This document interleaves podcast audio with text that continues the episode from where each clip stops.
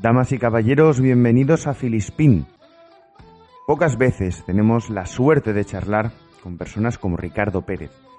La historia de la publicidad española no se podría contar sin él. Sus juegos de palabras marcaron a una generación y aún a día de hoy son recordados. Su creatividad, centrada en el producto, se basaba en que el cliente consiguiera sus objetivos, es decir, en hacer bien su trabajo. De hecho, en sus campañas destacan el humor y el recuerdo de marca. Resultaría imposible resumir brevemente su trayectoria. Así que charlamos con él para que fuera él mismo el que nos contara cómo ha sido la historia de la publicidad en las últimas décadas.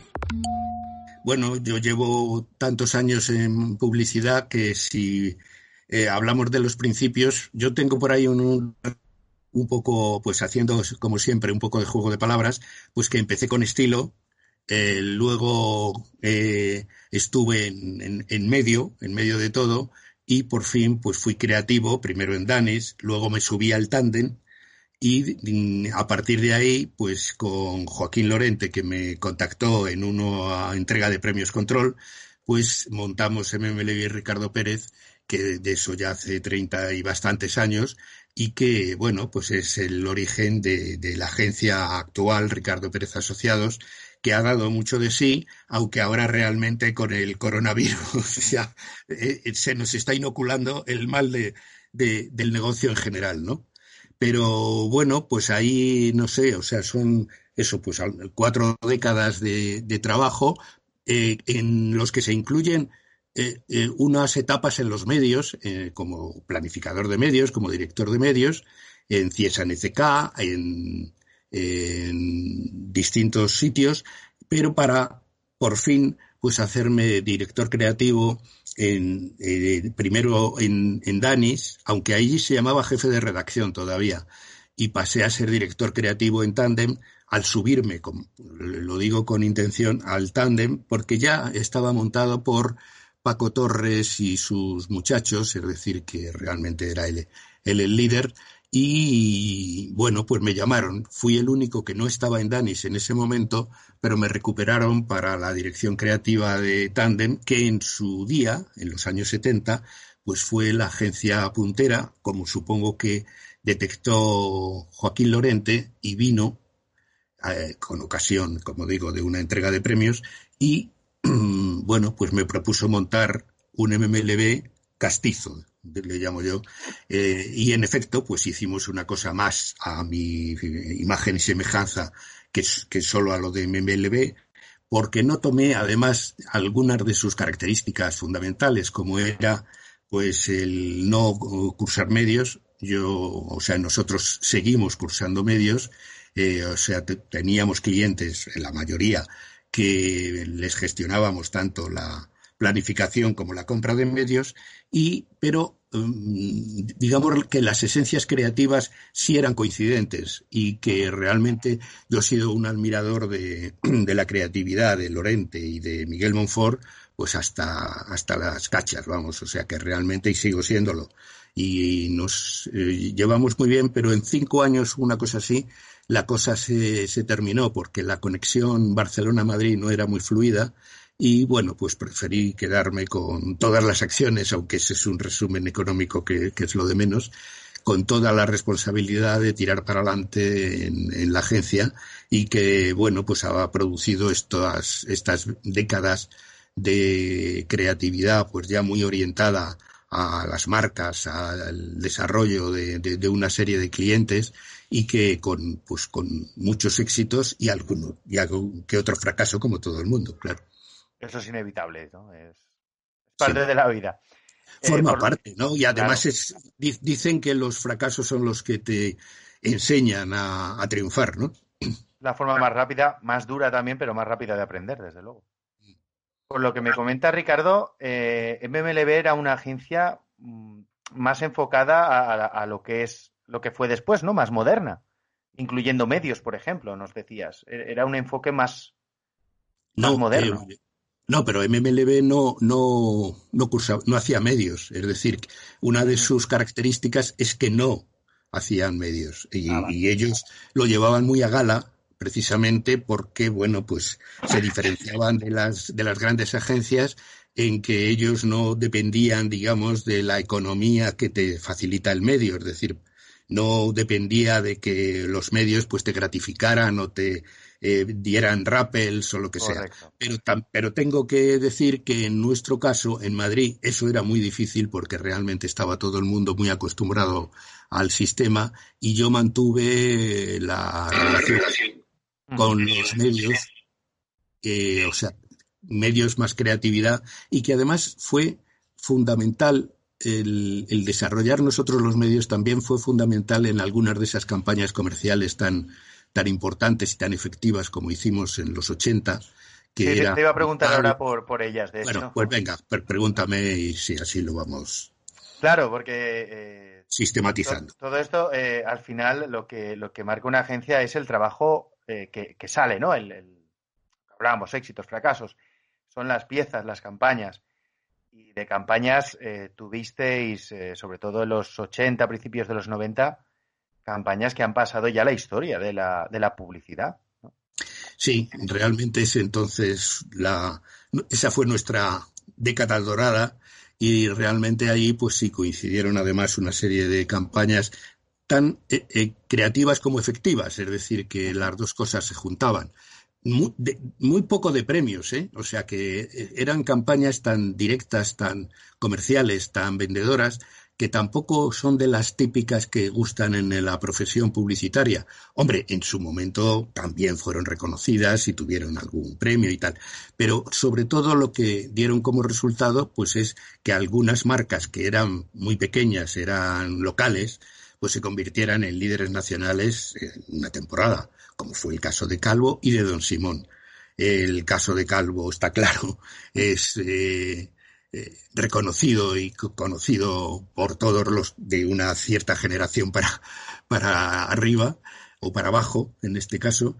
Y el de Don Simón es menos brillante, pero igual de efectivo. Fue una sorpresa tremenda, porque además en estos dos casos, y algún otro, como Reg Martí, el rey de las camas, pues eh, eh, partíamos de, de, productos que no eran estrella, que tanto, eh, es decir, las marcas eran muy poco conocidas, pero los productos tampoco eran un, la novedad, no eran ninguna cosa realmente destacable, sino que supimos el cliente y nosotros, en el, estoy pensando en Calvo y el cliente también participaba mucho en, en la creación, en los, en los inventos, digamos.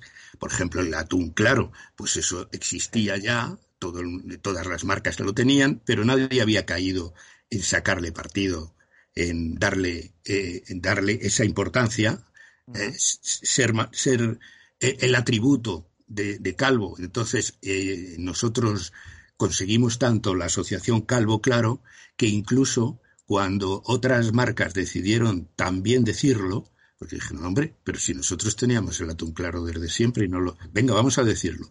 Y entonces resulta que empezaron a decir Isabel Claro y, la gente decía, pero bueno, están plagiando a Calvo, o sea que no, no. Es decir, que el atributo ya se había comido eh, el, el, hecho en sí físico, pues había, se había transformado en atributo de marca. Y en el caso de Don Simón, bueno, eso es un caso, es que eh, realmente ellos habían hecho una campaña de, eh, del vino en, brick, que es que él tenía todas, el producto tenía todos sus, todos los inconvenientes posibles. Era un vino de, Jumilla, que ahora creo que ha mejorado mucho, pero la imagen de hace, de hace tres o cuatro décadas era bastante negativa y además, por primera vez, se anunciaba en Tetrabric. Y entonces fueron precisamente los, el fabricante Tetra Pak quien mm, les mandó a, la agencia y dijeron, bueno, un caso como este eh, solo, solo os puedo mandar al, doctor Pérez, eh, porque eh, realmente ellos habían hecho ya una campaña sin ningún resultado, pero nada de nada de nada. Habían caído en el error de basarlo precisamente en el envase. Eh, entonces eh, se veía a un ama de casa que disimulaba y, ponía el vino en una botellita y entonces comprobaban que estaba muy bueno y tal y cual. Nada, todo eso no funcionó hasta que nosotros, pues nada, hicimos lo más elemental. Voy a comer con Don Simón repetido siete veces en, cada spot. Eh, ya sabéis que mi obsesión por repetir la marca, por que la marca sea la protagonista, pues es total. Y entonces ese es un ejemplo buenísimo porque sin ser de, la brillantez, digamos, del juego de palabras calvo claro, pero, pero eh, eh, la, la, mera repetición, la mera insistencia ha sido pues la clave de que ahora es, es una marca, García Carrión, ahora ya no llevamos nada, pero eh, ha sido una marca que se ha convertido pues en líder de, de, vinos y luego de muchísimos otros productos, de zumos, de, de, de, casi de todo. O sea que realmente están haciendo de todo y en todos los países. Es decir, que también se han extendido por todas partes, por todo el mundo, con un éxito total. El rey de las camas también, ya sabéis, Lorenzo Lamas, el rey de las camas, pero, que, pero que empezamos con Fernando Rey, que eso no se recuerda por, por lo de rey. Eh, o sea, eh, que realmente ahí partíamos del problema de, de, de, pronunciar rech, que para los no valencianos y catalanes, pues es muy difícil. Es complicado, sí. Es complicado y le decían de todo los, sus clientes, sus distribuidores. Y entonces dijimos, bueno, pues, pues mira, vamos a simplificar y vamos a, olvidarnos un poco de la letra em, em, precisa, de la G sobre todo, vamos a quitarla y vamos a decir rey, el rey de las camas. Y, por eso empezó Fernando Rey, que se asociaba muy bien, soy el rey, tal, me llamo Fernando Rey, etcétera. Bueno, no, necesitaba decir, me llamo Fernando Rey porque todo el mundo lo conocía en ese momento. Y, pero luego, pues dimos ese paso más y, mm, hicimos además el toque internacional con, con, Lorenzo Lamas que le dio pues esa notoriedad absoluta. Mm. Lorenzo Lamas que en aquel momento era el, bueno, para los más jóvenes sería pues como hoy, eh, no sé, un cantante así muy guapete, era, era el actor de moda, era el Claro, en momento era una estrella internacional. Claro. claro, la serie Falcon Crest que se estaba exhibiendo en todo el mundo. Sí, sí, no, solo en España o no solo en Estados Unidos, es que era a nivel global. A nivel global, absolutamente. Entonces este chico, entonces, entonces chico, eh, Lorenzo Lamas, pues Mm, tuvimos suerte porque tenía, o sea, podría haber costado una millonada y hacerlo imposible, pero tenía eh, intención de venir a España a enseñarle a su novia de entonces el país y, y entonces, pues, eh, con un, una, cantidad económica muy escasa y con eh, unas noches de hotel en el Ritz, pues vino encantado y estuvieron pues casi una semana porque los llevamos además a Aranjuez, a, a la, a la placita de, de Palomolinares, etcétera, y estuvieron, pues vamos, les hicimos el turismo y, y, estuvieron encantados. Ahora ya no está tan encantado. Hace poco estuvo en Telecinco y, y ya lleva mal eso del, del motete de, del rey de las camas entre otras cosas porque, claro, desde hace 30 años ya no cobra nada, ¿no? De la bueno, pues lo lleva un poco, un poco mal, pero ahí se, se notó en ese programa de Telecinco, presentado por este Jesús Javier Vázquez, o como se llame, que eh, eh, en, en España todavía, por lo que se le recuerda, es por la campaña porque después de varias referencias de Falcon Crest y no sé qué, no sé cuántos, preguntaron a los asistentes que entonces eh, eh, eh, se hacían los programas con público, claro, no como ahora, y en, lo que dijeron es el rey de las camas, todo el mundo como la referencia aún, para mal para él, porque, bueno, pues no es, no es ahora ya la, la imagen a lo mejor que quiere dar, o al contrario, que, que ya le gustaría que, que seguir siéndolo, el rey de las camas sí, sí, fue, un anuncio para, bueno, para la gente más joven, eh, fue un anuncio que, pegó muchísimo, hasta el punto que estabas comentando, ¿no? Que a día de hoy, eh, los que lo vimos, yo, bueno, a mí me pillo muy joven, pero aún lo vi, eh, siempre quedó como el rey de las camas. Pese ser un actor que en su día tuvo muchísimo éxito, luego es verdad que su carrera no fue nada de su mundo, pero, en su, momento fue pero su momento, su papel en Falcon Crest fue tremendo. Y además es claro, es de la época en la que solo había una televisión y media y, y lo veíamos todo el mundo, o sea, la serie Falcon Crest, desde, bueno, pues la vio todo el mundo, claro. Claro, no, había mucho donde elegir y al final pues acabamos viendo eso. Y, él era la estrella, evidentemente. Esto me lleva también, eh, Ricardo, un tema que, quería preguntarte. Eh, estamos hablando que llevas varias décadas de publicidad, habrás visto los cambios, cómo ha ido cambiando, cómo ha ido evolucionando. Y, bueno, ahora vivimos un, momento que parece que va a ser otra evolución. Es decir, estamos viviendo la evolución a digital eh, de, hace, desde hace ya algunos añitos, pero, pero la evolución que va a haber a partir de ahora, ¿no? Eh, entonces, ¿cómo has visto tú esa evolución desde dentro? Eh, lo primero que me gustaría así comentar, ¿no? a lo largo de estas décadas, 70, 80, 90, etcétera, cómo se ha vivido desde dentro esta transformación, ¿no? esta evolución, podríamos decir. ¿Cómo ha evolucionado la publicidad? Bueno, yo soy, eh, voy a ser uno de los pocos que en este momento todavía defienda a los medios de comunicación clásicos. No, no, no en exclusiva, por supuesto, pero en, colaboración, eh, compartiendo el papel de comunicación con, eh, pues con Internet. Es decir, que yo creo que además precisamente eh, este, este confinamiento en el que estamos todavía, pues lo que nos ha, eh, lo que ha evidenciado es que hay dos pesos muy grandes. Uno es los medios tecnológicos, evidentemente, eso, eso ya es imparable y cada vez más. No se demuestra con el, el trabajo eh, vía internet, etcétera, todo eso pues está decantando hacia, hacia la importancia de ese medio. Pero yo una cosa que, que, defiendo es que no hay que olvidarse tampoco de los otros medios, por lo menos de televisión y radio.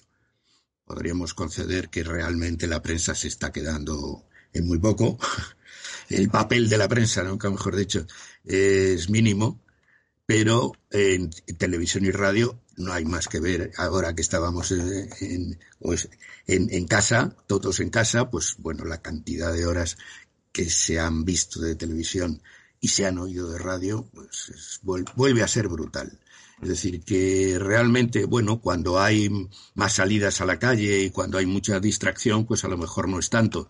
Pero en cuanto en cuanto propicias la situación, tanto la televisión como la radio siguen teniendo un papel preponderante y que además es un poco el que marca la pauta, ¿no? Porque es el que se ve en masivamente, el que ve toda la familia para reducirlo, digamos, a los núcleos familiares de cada cual, lo ve toda la familia y luego ya, pues sí, cada cada miembro de la familia pues tiene unas vías, unas redes que se desarrolla y relaciona con los demás, etcétera, etcétera. Pero la televisión en particular es la que, mm, bueno, a partir de la cual se centra el, se centra el sentido de las marcas. Es decir, que yo creo que la marca se tiene que hacer todavía también, también digo, ¿eh? no solo, pero también en televisión.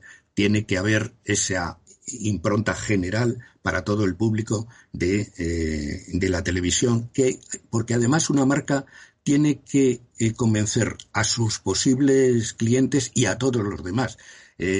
Hay publicitarios de, prestigio, por ejemplo, en Inglaterra o eso, que, que lo dicen, no, yo para vender un coche, y el, el, que lo decía estaba hablando nada menos que de Rolls, pero bueno, nosotros podemos hablar de BMW o algo así, pues además de los que me pueden comprar, necesito que todos los demás que lo que ven pasar el coche lo admiren. Entonces es muy importante que siga habiendo unas campañas generales, una campaña que vea todo el mundo, que eh, te lleven la imagen de una marca, te la, la eleven y la sitúen entre las prioridades del público en general, aunque luego solo unos pocos o unos muchos puedan comprar y estén interesados en el producto.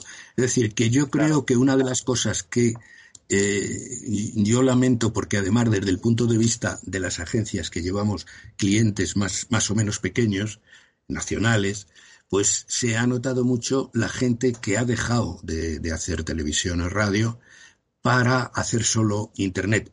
Es verdad que es mucho más barato, pero está eh, olvidando de que la marca la hizo con televisión y algún día pues se irá perdiendo esa, esa fama, esa notoriedad que le dio la televisión y tendrá a lo mejor que ir deprisa y corriendo a recuperarla con una campaña. Hay gente que lo está haciendo. Se, se ve que hay firmas que hace muchos años que habían dejado la pantalla, por así decir, la, gran pantalla, la gran pantalla pequeña, y eh, eh, han tenido que recuperar. Hay campañas de recordación ahora de algunas marcas que en este momento no recuerdo, pero que eh, están diciendo, bueno, aquí hay que echar un poquito de leña al fuego porque se nos está acabando el fuego.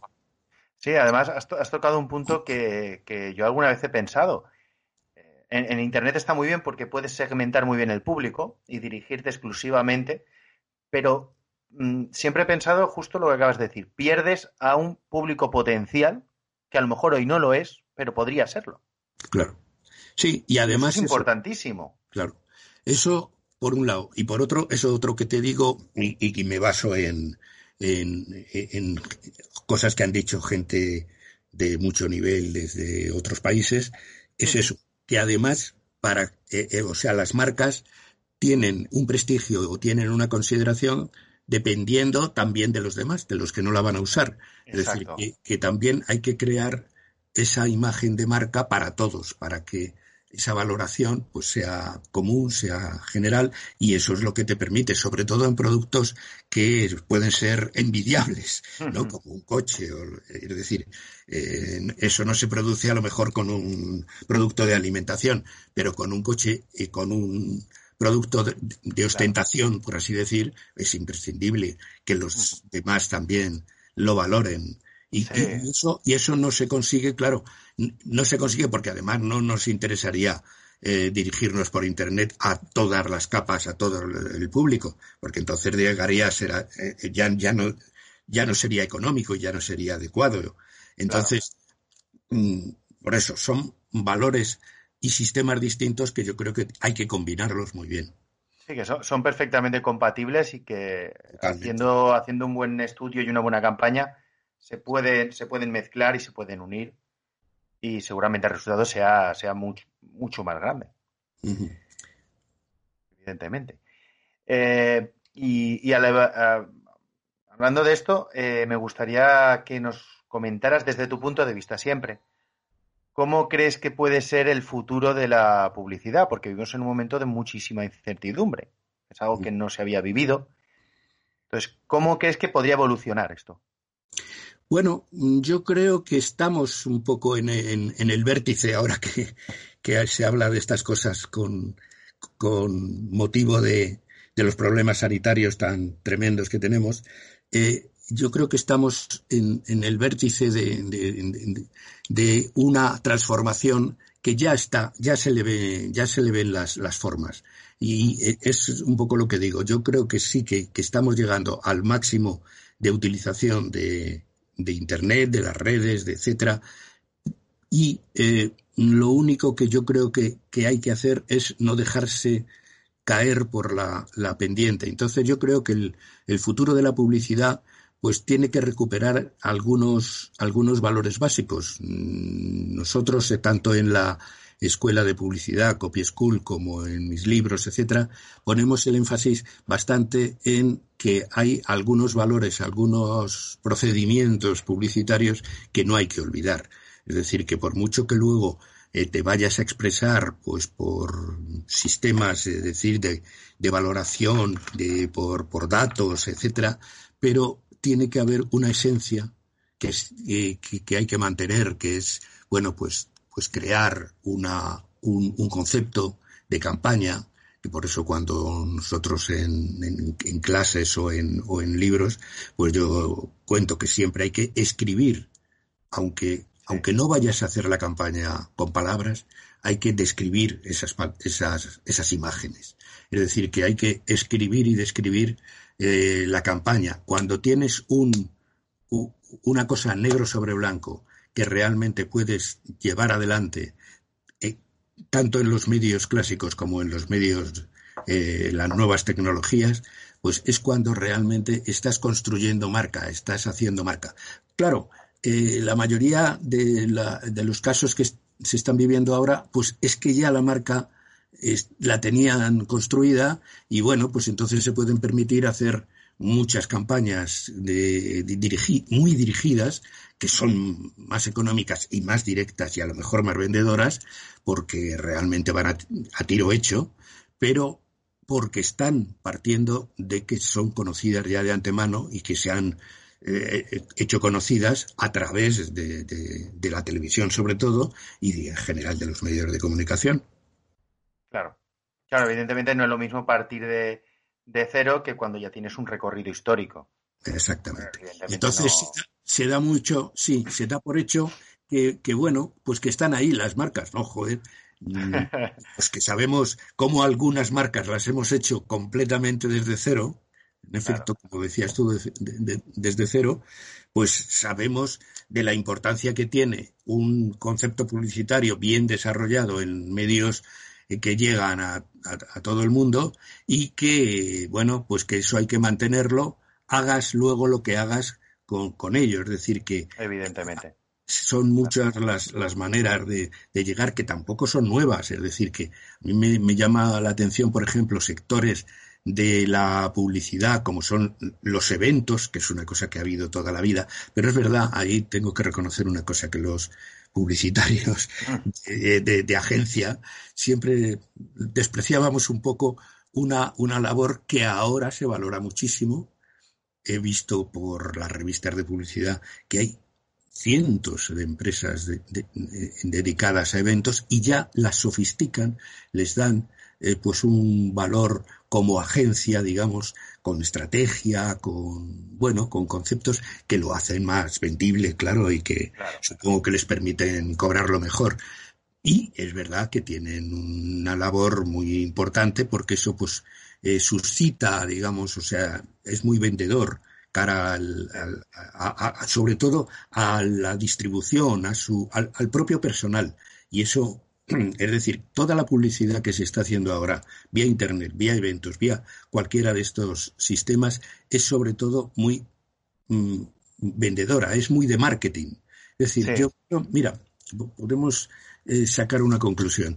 Eh, yo creo que nos está ganando a los de publicidad pura, a los publicitarios, nos está ganando el marketing. El marketing, ya sé que la publicidad entra dentro del marketing, pero si lo supiéramos aislar, lo pudiéramos aislar, pues una cosa sería el marketing, dirigido y dominado, lógicamente, por, el propio anunciante, por los departamentos de marketing del anunciante, y otra cosa sería la publicidad pura, la publicidad de marca, la publicidad de creación de imágenes.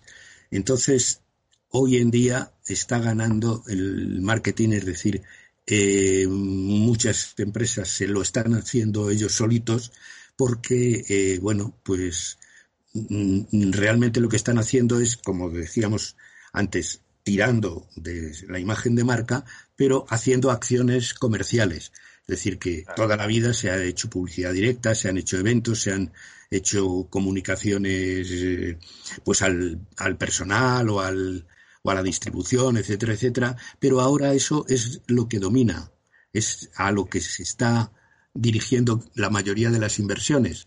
Y sin embargo, bueno, pues yo creo que se está mm, dejando de valorar la, la creatividad y por tanto la publicidad, que es lo mismo yo cuando oigo eso de, de, la agencia creativa o como, como, eso es que, bueno, es, es, es, un, es lo mismo. La agencia lleva, lleva consigo el adjetivo creativo o no, o, no, o no es nada. Es decir, claro, estamos partiendo de que ya las agencias de medios se llaman así, agencias, y que cada vez le van robando un poquito más de espacio a la agencia propiamente dicha, a la agencia creativa, como ellos dicen, para, para, hacerse el, hueco como, como agencia de medios o incluso han dado el paso a ser consultora o, las consultoras se las han comprado o lo que sea.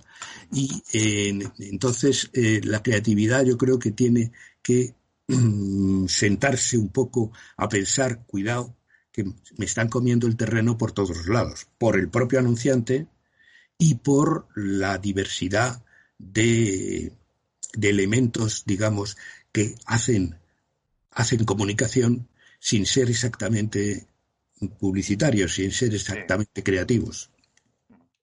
Sí, de hecho, estaba pensando conforme hablabas y, me recordaba eh, una conversación que tuve con un conocido hace poco y, teníamos un pequeño debate y es eh, de la misma manera que, la gente ahora parece que se ha puesto de moda el volver a las cámaras de fotografía con su carrete y su revelado o, el vinilo, ¿no? Mm. Evolucionamos del vinilo al CD, del CD al MP3, ahora parece que el vinilo vuelve a estar de moda nos preguntábamos si, si justamente lo que es lo que has dicho, que el marketing parece que gana terreno, parece que la parte racional gana la parte más creativa, emocional, por así decirlo, si puede que también esto vuelva un poco a, los orígenes, a esa creatividad, a esa darle más relevancia a la creatividad.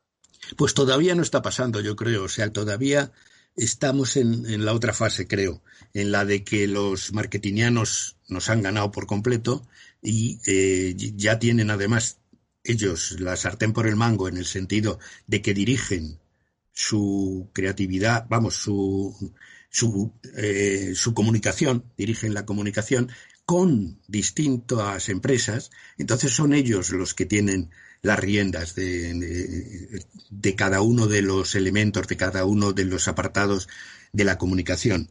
Y, y sin embargo, hace muchos años, eh, era un poco la agencia la que estaba por lo menos proponiendo, no digo que siempre se, se comprara, digamos, la idea, pero estaba proponiendo la estrategia. Ahora, curiosamente, aunque eh, pues se han inventado nuevos puestos en la publicidad que lo justifican, pero es cuando menos se está, eh, yo creo, eh, contribuyendo al, marketing en, contra de lo que se de lo que se pueda creer, porque realmente es, que un, anunciante es que te puede escoger, elegir una empresa que le haga el, todo el trabajo de marca, una brand eh, tal, y eh, puede luego pedir una campaña de publicidad, puede luego pedir una luego o antes una planificación de medios, puede por otro lado pedir eh, publicidad digital en otra empresa distinta y todo eso lo está manejando desde su propio departamento, desde su propia dirección de marketing y de, su dirección general, etcétera. Entonces, las riendas las ha tomado totalmente la, el, departamento de marketing del, del, anunciante y un poco, pues, bueno, pues ya la agencia no es un, un consultor tan importante para él, porque, bueno, pues, pues está dividiendo en muchas empresitas su colaboración y su creatividad, vamos, su comunicación. Y bueno, antes comentabas, ¿no? Lo, hablabas de la Copy School. Mm. Y claro, te lo tengo que preguntar, desde Copy School, ¿cómo os enfrentáis a todo esto? Porque claro, hablamos que eh, está evolucionando hacia un lado, pero vosotros seguís apostando por la creatividad. Sí, eh, ahí está, o sea, bueno, sí, en, algún sentido incluso a lo mejor hasta, hasta somos demasiado ilusos en el sentido de, de mantener la importancia del copy. Somos soñadores, yo me apunto a eso también. ¿eh? Nos gusta soñar con creatividad. Sí, sí. Eh, lo que pasa es eso, que yo creo que, mm, eh, está en la esencia de lo que de, nuestro trabajo y que todo lo que podamos recuperar de eso pues pues mucho mejor. Es decir que realmente mm, si intentamos volver a tener digamos pues la importancia de la de la palabra Claro, soy muy defensor de la palabra, que incluso pues cuando se habla de eso de que la imagen vale más que mil palabras, pues yo tengo mi, mi contestación, vamos, la tuve hace años con un anuncio de la SER en que decía que una imagen cuesta más que mil palabras.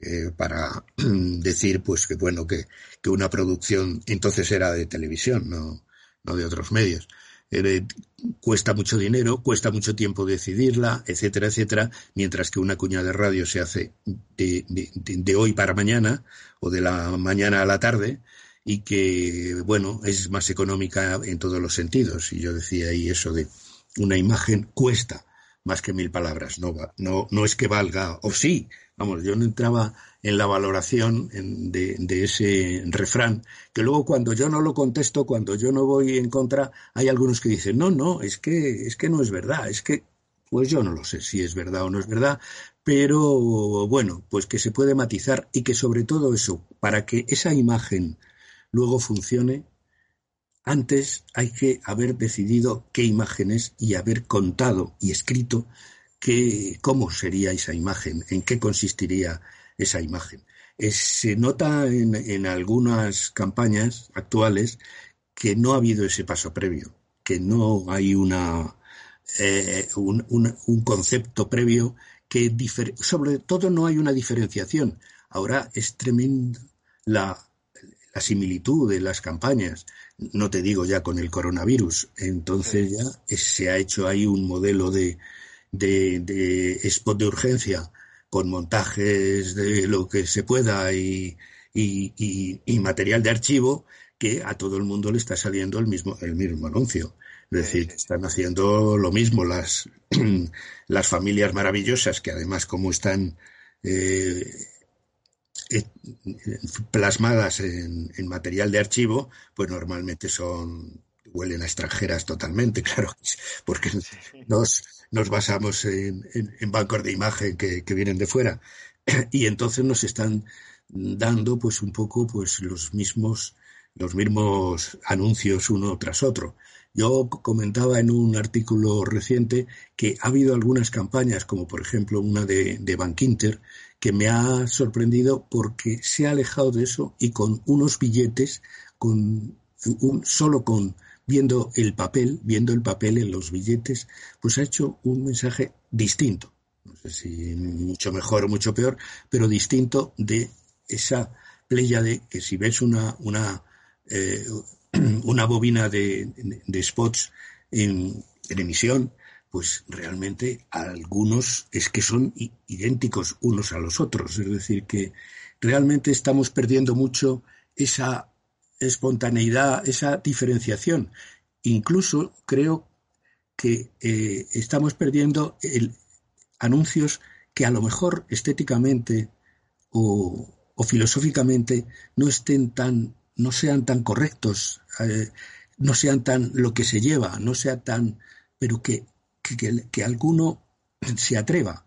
Es decir, a lo mejor algunos de nosotros, de los que hemos hecho, eh, hemos tenido éxitos y como también decía fracasos, pero éxitos grandes en, en, las décadas en que más hemos podido brillar, pues a lo mejor la, eh, lo, importante era que hacíamos una cosa distinta. Es decir, cuando yo, eh, para anunciar un atún, cojo a dos señores bueno, el propio director de marketing de, aquel momento dijo, pero ¿y no va a salir ninguna ama de casa? Entonces no, eh, la cocina era solo de, la mujer, claro.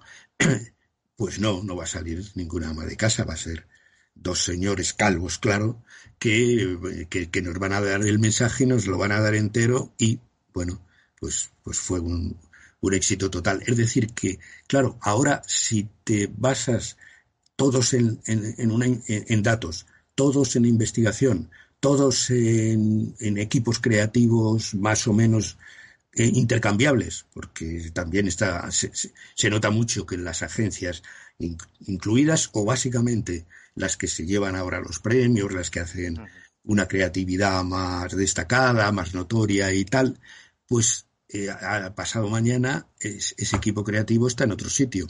Es decir, que, que bueno, realmente faltan a lo mejor esas individualidades un poco, poco a su aire que nos, den de vez en cuando pues una campaña totalmente distinta. Alguien que encuentra lo que luego hace, hace unos años se llamó el estilo español, que de español no tenía nada porque no, no era no era típico típico español porque era el spot lo que era era típico español porque era 20 segundos y, los demás hacían 30 y 60 segundos. Pero realmente eso marcó una época y marcó una tendencia. Otros como nosotros, como La Casera, como Sueps, etcétera, hicimos cosas distintas. Y eso yo creo que es bueno para la marca que lo hace y para la publicidad en general. Porque si no hay picos, si no hay destellos creativos, pues realmente se adocena la comunicación y se hace todo pues muy, muy normal.